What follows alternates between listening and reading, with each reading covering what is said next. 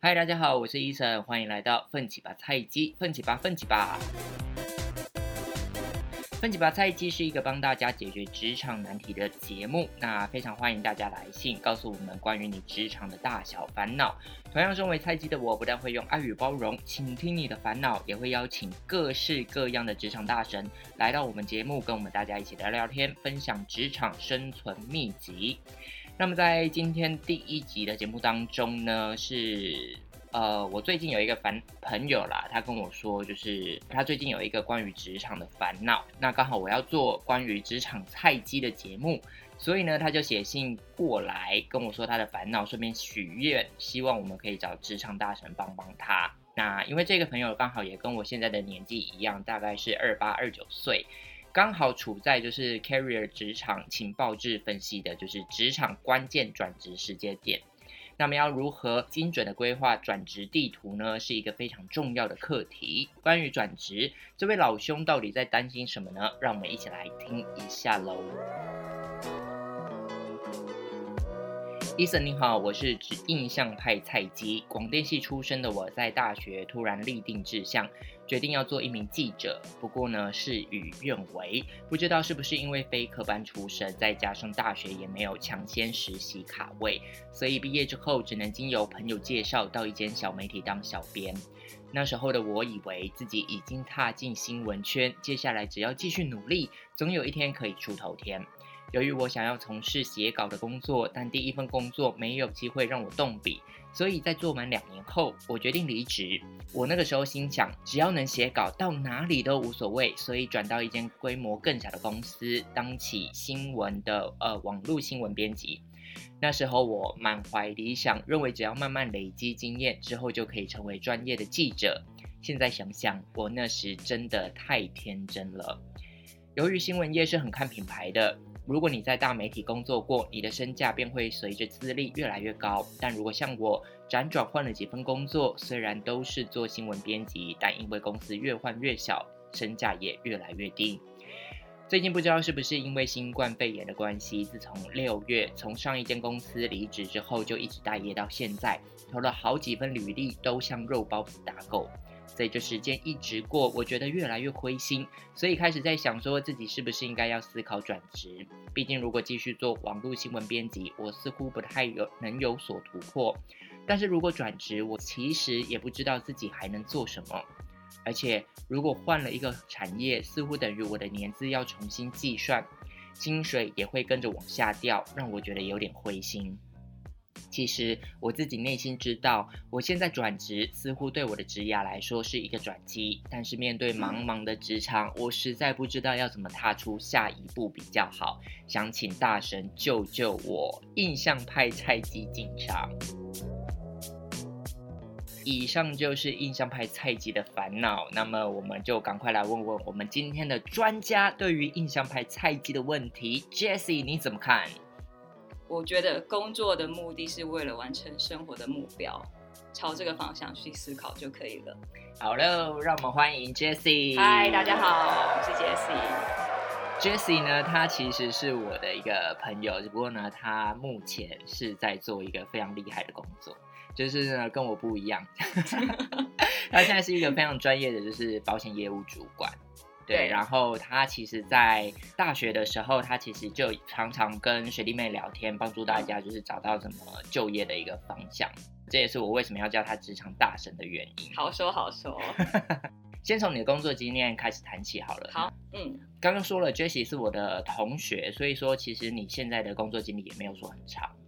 对，就是我们毕业才几年，六六七年。这样讲起来好像说长不长，说短好像也没有很短，就是一个尴尬的事情。对对对，不过呃，其实你从第一份工作到现在这个主管的位置，你中间也经历过蛮多的工作的，跟我们简介一下你做过哪些特别的事情。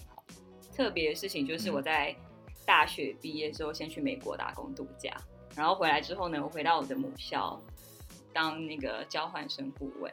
然后待待了一年半之后呢，觉得有点无聊，所以我就跑去国外东南亚柬埔寨当网络行销的业务。对对，然后大概过了快一年之后，一些公司的状况，所以又回到台湾。嗯，回到台湾之后再呃帮家里做网络行销，家里是那种传统的百年猪肉摊，传统市场里面的百年猪肉摊，对，来做网络行销跟宅配。嗯，那同时在做呃社区营造，对，所以你那个时候其实身兼蛮多工作，身兼蛮多。那对，在这个这个时期，同时也会就是呃举办演讲，对，就是一些呃分享海外工作经验的演讲，然后还有当教育训练的经纪人，嗯然后同时呢还去上了很多课程，例如说行销课啊、创业课等等。帮家里做完网络行销之后，就真的到一个新创公司去担任嗯行销企划。对，然后后来又变成现在就是投入现在的保险工作业这样。对，其实我比较好奇的是，因为同样身为广电系的毕业生，嗯那你毕业之后第一份工作其实是选择留在学校，对对，那那个时候的理由是什么？那个时候理由其实我没有 想太多，就是那个时候班导师刚好知道我刚从美国回来，嗯，然后他就看到学校有这个这个名额，所以他就说，哎，那 Jesse 你要不要回来试试看？所以那个时候就是借着老师对你的厚爱，对，到一份工作，其实我那时候也没有也没有想太多，因为刚从国外回来，其实也不知道要做什么。对然后我想说，哎，那老师推荐我，就就去试试看。所以你也不是那种毕业之后就开始很精心规划自己职业的一个人。不是，对，而且试试看，不小心第一个面试就上了。那那个时候你有学到哪些东西吗？其实我一开始很简单，我只是嗯想要继续保持有这个可以讲英文的机会。呃，我这个工作的另外一个部分是要做接待，常常除了要接待我们姐妹校的，比如说校长、副校长，嗯然后还会接到一些对岸的一些官，好这样讲对吗？一些官，就例如什么党委书记之类的，所以嗯，很大哎、很大，因为就是学校跟一些学术界的交流蛮好。蛮好，关系挺好。所以接待工作让我学到，就是我觉得在职场上很重要，就是看人家脸色的能力。第一份工作其实跟大家一样，基本上就是学会怎么看主管那些人的脸色。你有另外一个嗯比较优势的，就是说你可以持续去练习你的英文。对，就好玩，就是继续这种跨文化跟跨语言嗯嗯的嗯。交流。所以听起来不错，然后你好像也蛮喜欢那个时候工作的环境。那你为什么后来又转职跑到金边去？呃，在学校是很算开心，没错。对，讲比较现实面的，嗯就是起薪也 OK，就是广电系的，通常都广电系的来说通，常都二二六或二八 K，对对但那个时候有三，就是按照那个规定嘛，对，一般的规定就是三十一、三十二 K，然后不错啊。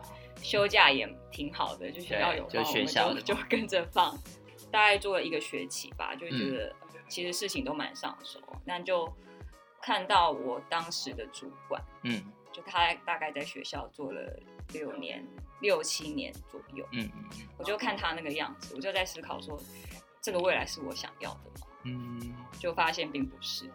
所以你后来那个时候就跑到柬埔寨金边那边去工作，呃，契机是什么？然后你那个时候想要就是取得什么能力？诈骗的一些技哎巧是不是？不是啊，没有哦，就是其实我一直在寻找一个，因为毕竟在学校工作还是在学校保护伞下面，对它毕竟不是一个真正的商业环境，对，所以我在找一个契机，就是可以让我一员再去国外工作这件事情。就是很喜欢往外跑的，喜欢往外跑，喜欢喜欢挑战，然后我想要真的去到所谓的商业环境去挑战自己，好而且有一个重要的点就是，我觉得这辈子一定要当一次业务。啊哪来的一个就是人生格言？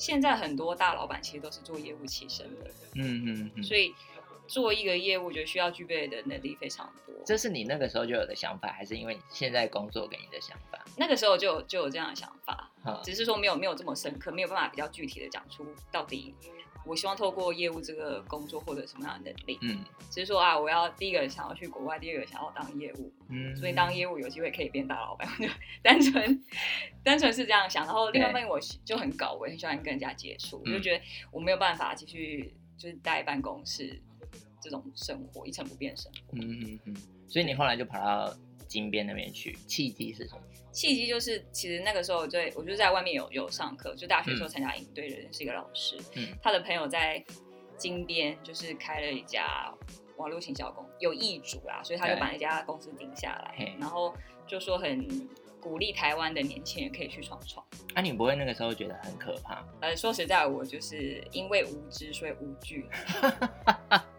好，对，其实那个时候就只有跟当时的老板，所以你也没有先查那一间公司哦。没有，那你知那个时候知道金边在哪里吗我我 Google 了之后才知道。？OK，但我知道柬埔寨这个国家就是吴哥窟所在的国家，对对对但对于它的首都金边，就是对我是 Google 之后才知道哎，所以原来是首都啊，然后知道它的历史背景等等的。我其实蛮好奇，就是说嗯你刚刚说在人一生当中一定要做一次业务，对，那想必你在那个时候跑到金边做业务，有学到蛮多东西的。呃，应该说之前在一开始毕业的时候去美国打工度假，它其对实真的只是玩票性质。对，但到金边的话，我觉得是克服语言跟文化障碍，嗯然后增加了我的应变能力跟观察能力。嗯哼，因为在金边，它其实就是一个一个，我觉得它是比台北还要国际化的都市，客户是来自世界各地嘛，所以呃，我可能早上去见法国人，然后下午去见日本人，所以哦。这个应变能力要非常快，然后要嗯。非常可以去快速换位思考。嗯。其实有点综合我第一份工作的那个，金边这个是真正的商业环境，是生化版，而且呃要观察之外，我是要跟他们去成交，嗯，说服他们，然后进而跟我们公司签约吧。嗯所以这个就是我第一份工作的延伸版跟深化版。对，有有遇到什么挫折吗？其实最大的挫折是遇到台湾人耶，怎么说？就是我记得，因为呃，我做的是 Google 相关的服务，对，那其实是呃三百六十度环境，不知道大家知道？大概讲一下，就是一般我们来讲会知道是 Google 的街景嘛，嗯，就会看到街道的状况。对，但我我们帮客户做的是可以做到室内，嗯，可以做三六零全全面的就等于说你在 Google 地图上面搜寻某一间店，你可以实看到际用 Google 地图走进那一间店里面，然后看一下里面的环境，这样。对，那你那个时候是怎样被被台湾人怎么气到？就是呃那个时候是去一样是去拜访客户嘛，对，然后大概已经第二次见到客户，然后就有一个自称是副理的，好不是称，嗯哼他应该是真的是护理啦，嗯。就是应该是爸爸妈妈的年纪，嗯。然后那个时候他就进来，就是我觉得他也搞不清楚状况，然后他就说，哎、妹妹你来这边干嘛？嗯。然后当我开始就是简报之后，他就呃过程中根本没有在听啦，嗯然后 对很明显的，然后就心不在焉，然后就说哦，所以你们这个产品到底要干嘛？嗯，对，他说啊，那公司公司，所以我们公司要邀请你来嘛？不是很确定。所以他完全搞不清楚状况，对不对？对，就觉得他不是很很尊重，就是专业这一块。对，就一句妹妹就想说，呃，你哪位？就看你年纪轻啦。因为在跟其他外国人接触的时候，完全是依据专业嗯来互动，会看我的讲话是不是呃真的有专业，然后有没有符合他们的需求，嗯不会用外表第一时间来评断。所以我们回到你工作的部分好了。我觉得很有趣的是，你回来之后，你就开始帮家里的猪肉摊做网络行销的部分。对，其实我有听你在广播节目上面讲过，嗯是你妈妈说就是她想做，所以你刚好回来。老实说，要创立一个品牌，嗯跟你之前想要做行销、这两件事情其实是不一样的。对，所以你那个时候是怎么样下定决心说好，你要做这件事情，那我就跟你一起冲这样？嗯，说实在，我那个时候也没有太多的想法，因为嗯刚从国外回来，然后那时候回来其实也蛮迷惘的。我在思考说要继续留在台湾还是去国外，嗯，还在还在思考。但但有一件事情绝对不会错，做家里的事情。嗯，对，然后加上妈妈那个时候，你真的是很爱讲一些至理名言，我发现没有，就是就是我当时就是这样想，做家里的事情就不会错。然后嗯那时候我妈就大概从高中还是大学时候就开始想要做栽培这件事情，只是我当时真的没有时间跟能力可以做。嗯然后为什么会跳下来做呢？就是我在柬埔寨工作的时候，有获得一些基本的行销的概念跟能力跟工具，那我就用这个我学到的东西来跟家里做结合，然后也结合我自己的想法。一开始做的目的绝对不是为了增加销量，因为我们家手工手工的香肠没办法有有太多突破性的产值。对，不要做 marketing 嘛，我从嗯 branding 开始做，嗯我不是为了销量，我只是要我们家的百年猪肉摊有一个真的可以有一个品牌的感觉，站在嗯世人的面前。不过我觉得你是不是要就是稍微忏悔一下？怎么说你？现在猪家里猪肉摊的那个销售状况怎么样？就是被被动接，没有，因为因为我妈主要还是在在卖猪肉嘛，香对香肠只是一个附加的东西，对，然后也是过年过节在做对，但有有需要的话，我朋友都会跟我订啦，所以没没关系。呃，其实刚刚讲回来，就是你刚刚说你在回来之后，你思考一下，会觉得说，以你自己的能力，应该是要嗯做品牌 branding 的这个部分。做这件事情之前，你一定有先做一些功课。就是大量的吃别人的香肠，就是就是 Google 最好用嘛，对我，就上网去找找香肠特色香肠，嗯然后也吃了很就是口味啊，然后包含他们的售价跟我自己推敲出他们的 TA 是什么，嗯所以大概是做这些功课，还有他们会在哪些平台去曝光，嗯不管是行销或是真的贩售，去大概做了这些功课。嗯，然后我在想我们家的特色是什么，然后把我们家的特色再凸显。对。所以你有没有发现，你其实，在过去的转职过程中，你一直都跟嗯行销啊、业务的这个大领域有关系？对，你后来想一下，有没有发现说，你可能是呃有考虑到自己的个性或者是能力吗？还是你就是机运来了，就就过去了这样？命运带着你前往现在的这个位置，这样？我觉得我觉得一开始就是单纯觉得好玩有趣，嗯就就待不住嘛，不管是美国或是柬埔寨，只要是往外跑的，我都觉得 OK。嗯但后来发现，呃，有有类似的经验或是能力的话，就是跟人有关系。比如说我去去国外，嗯第一个我需要一定是要跟人家接触，然后在做网络行销，其实一种跟消费者沟通的方式，只是透过网络。呃，我有我有一个名词叫做能力拼图，嗯，你自己独创的一个名词我。不晓得是独创，但是我一直觉得，哎、这个能能力拼图是我后来在选择工作的时候一个很重要的参考指标。对对好像就是你的现在能力，觉得啊，我缺了哪一块，然后你就去找哪一方面的工作，这样子。对，但当然也不会跳通，比如说我要学抠一个核心的理念去延伸。对好了，那其实我们刚刚聊了很多，就是 Jessie 他自己的一个工作经验，然后也有嗯稍微谈到他自己的一个转职心法，就是能力拼图这个很酷的东西。嗯，所以呢，我们现在这边呢要先稍微休息一下，那等等回来呢要来聊聊，就是 Jessie 他跟别人聊过的一些转职小秘诀，然后我们再把所谓的能力拼图这个东西好好的传授给我们的听众。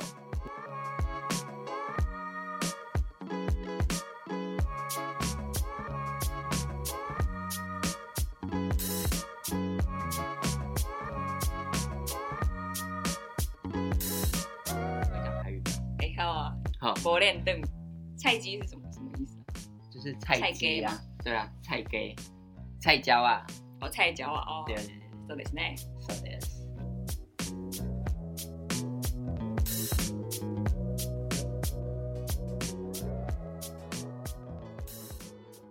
好，欢迎回来，奋起吧菜鸡，我是医生，在我旁边的是 Jessie。嗨， 那因为呢，我们今天收到了一封信，有一位朋友说他最近想要转职，但是又不知道要转去哪里，所以呢，我今天找了 Jessie 来帮忙。他其实，在大学的时候就开始帮很多学弟妹做，就是所谓的职涯讨论这件事情。对，对，可是我觉得蛮好奇，为什么你那个时候会开始做这件事？就也是误打误撞，怎么样子的误打误撞？就是就是我们我们学校你大一撞到很多地方哎、就是还活着就还 OK，、嗯好不好？鼻涕脸肿。好，题外话，好，就是那个时候我们大一有一个课，就是会有一个会有学长姐带着带大一新鲜人带呃走过那个校园菜鸡时间，对对对，对，所以呢，我就升上大二之后就被老师问说，哎、那你要不要来当一下菜鸡的？就是辅导员守哦守守护神。所以你是说他们那个时候大学进去之后，你就、嗯他们有什么生活上的困难就会找你，那一直到毕业之后，他们要开始要工作，他们也嗯会问你，是不是？因为我蛮常会在社群媒体经营我自己，嗯就会 po 一些呃，不管是转职啊，或是一些演讲等等。嗯然后学弟妹都会觉得我还蛮有想法的，嗯，就会来问我转职的事情，尤其是如果想去海外工作的话，就会问。应该说我我现在这个业务工作之前就有跟很多朋友聊过，嗯因为主要是我去海外工作的关系。那到这个工作也是有关系。到这个工作的话，我觉得比较明显的是，我到现在好这个年纪了哈，嗯可以说出一些比较具体的东西。那以前，例如说，可能是说哎，你想要去国外是为了什么？嗯哼，然后我现在会说，我可以列出某些条件，比如说合格进工厂，嗯，对这是什么？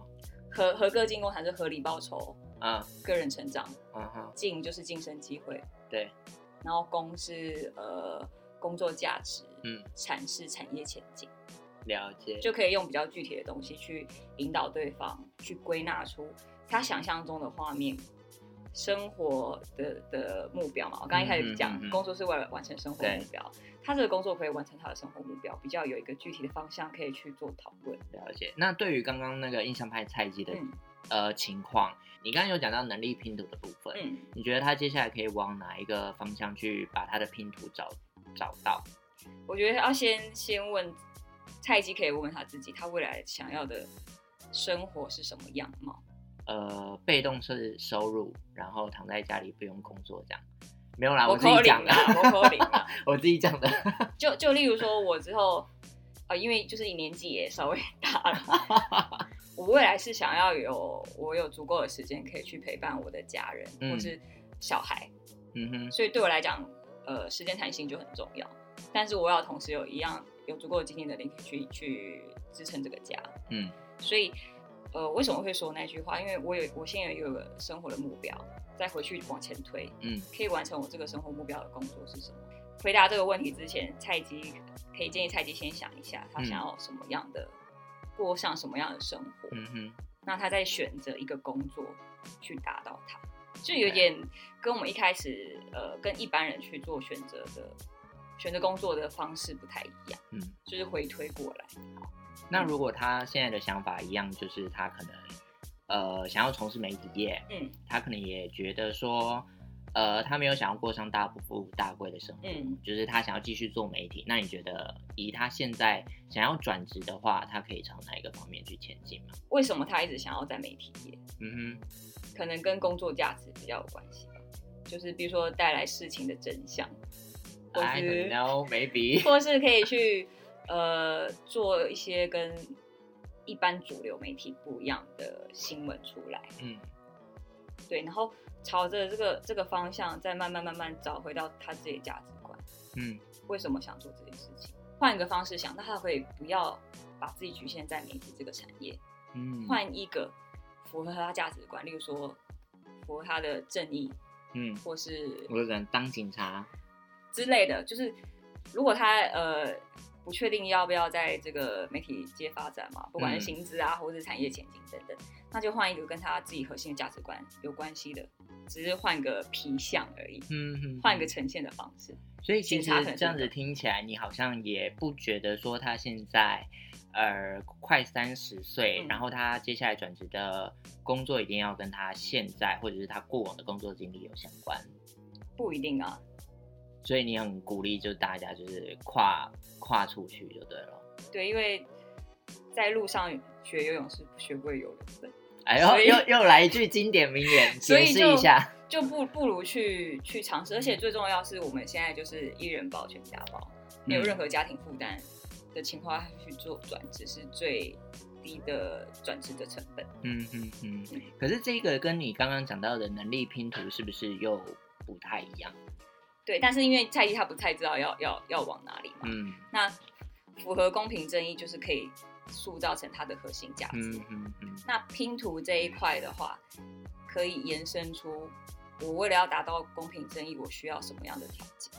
嗯，可以从自己的价值观去延伸出自己的能力拼图。嗯，那假设我是想要达到公平正义这件事情，就会发现说我还缺少哪些条件嘛，那就可以去把这些条件具体化，嗯化成自己的能力，就可以找出那块拼图在哪里。，OK。嗯所以你这一套心法是不是也有常跟就是学弟妹或者是你朋友分享？对，就是发现哎、最近有来找我聊聊，我都会讲到能力拼图这四个字。呃，我们这个年纪啦，嗯就是他们在转职的时候，或者是呃发芽他们职涯的时候，最在乎什么事情？最在乎什么事情？第一个薪水，薪水是一定的，对，工作未来要要赚钱嘛。第对二个就是，呃，做这件这个工作是不是开心的？就是很痛苦的就就做不长久啊。嗯开心即使可能薪水稍微低一点点，但是开心，我就做的长久。嗯所以第三个是长久，产业前景，嗯我这个工作会不会十年后、二十年后就消失？嗯就是可能可能 AI 嘛，可能哎我就可以请机机器人，不用再请一嗯个活生生的人，又比较贵，然后有很多情绪的人来做。对大概不外乎就是这些。对，嗯，可是其实哦，大家都在讲说，就是换一个位置，换一个脑袋。那对你看啊，你之前从就是还是小职员的时候做行销企划，然后嗯再找工作，到现在你是一个就是呃保险业务的主任。嗯，那你你现在换工作，你最 care 的点是什么？我一直以来都是感觉派，好啊，对，现在还是好很好玩，然后明柬埔寨就一无所知就去就冲了对，就是傻瓜。嗯后来就会才比较具体的去列出说，比如说我我想要薪水是多少，嗯想要的下班后的生活是什么，嗯或者是除了工作之外还有什么东西，就是比较具象化的可以描述出来。转变就是我变得比较世故啊，应该这样讲。我觉得虽然很老派，不过呢，我们依据就是你到以前的习惯，好，要要要干 嘛对？我们呢还是要给就是现在想要转职，然后嗯觉得有点迷茫的人，嗯，就是给他们一句温暖温暖的话，疗愈一下大家。就是嗯我宁愿去做了后悔，也不要没做而可惜。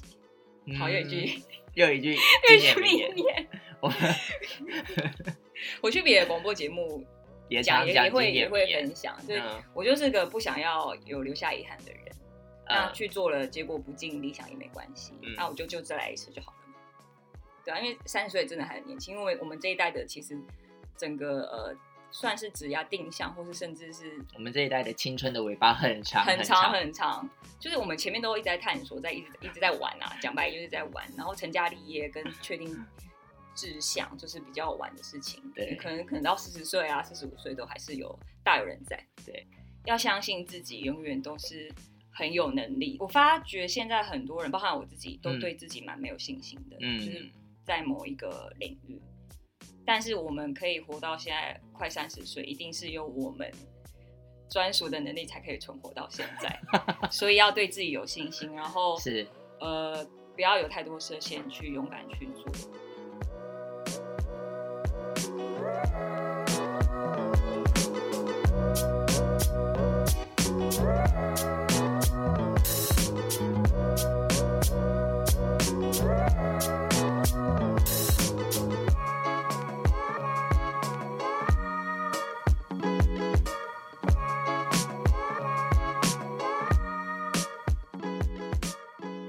那么这就是我们今天的奋起吧菜鸡，找了 J.C. 来到我们节目，希望有帮有帮助到就是这位想转职但是找不到方向的印象派菜鸡。那么如果你也有任何关于职场的大小问题，欢迎你寄讯息给我们。那如果你喜欢我们节目，请大方按下 follow，那么我们的新节目就会准时出现在你的手机里喽。也别忘了帮我打星，如果有任何意见和想法，也欢迎留言。那么我们下次见喽，我是医生，我是 Jessie，拜拜拜拜 Música